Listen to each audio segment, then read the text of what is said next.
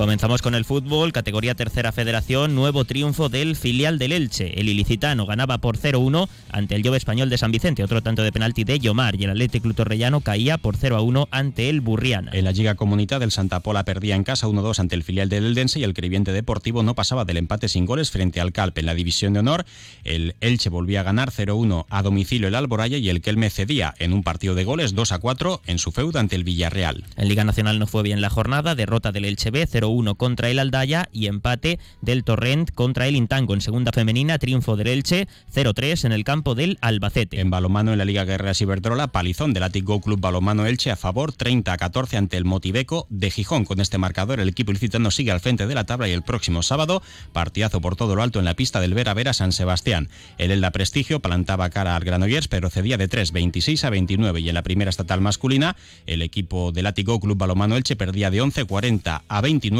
ante el fiel del Granollers, mientras que el balomano Elda Centro Excursionista Eldense vencía de 11, 25 a 36 en la pista del Servigroup de Benidorm. En voleibol Superliga masculina ya es matemático el descenso del vóley Villena Petrer. 3 sets a 0 caía ante el San Roque en Canarias y en Primera Nacional victoria por un set a 3 del Club Voleibol Elche en la pista del Miguel Turra. En baloncesto en silla de ruedas, segunda división, 33 a 49 caía el Elche ante el Bahía de Cádiz y en waterpolo, primera femenina, 13-5 ganaba el Elche al waterpolo Turia y en segunda masculina, 22 a 21 vencía el Elche ante el Badía. Felipe, muchas gracias. Gracias, hasta mañana. Y ahora información local y comarcal con David Alberola. Un saludo.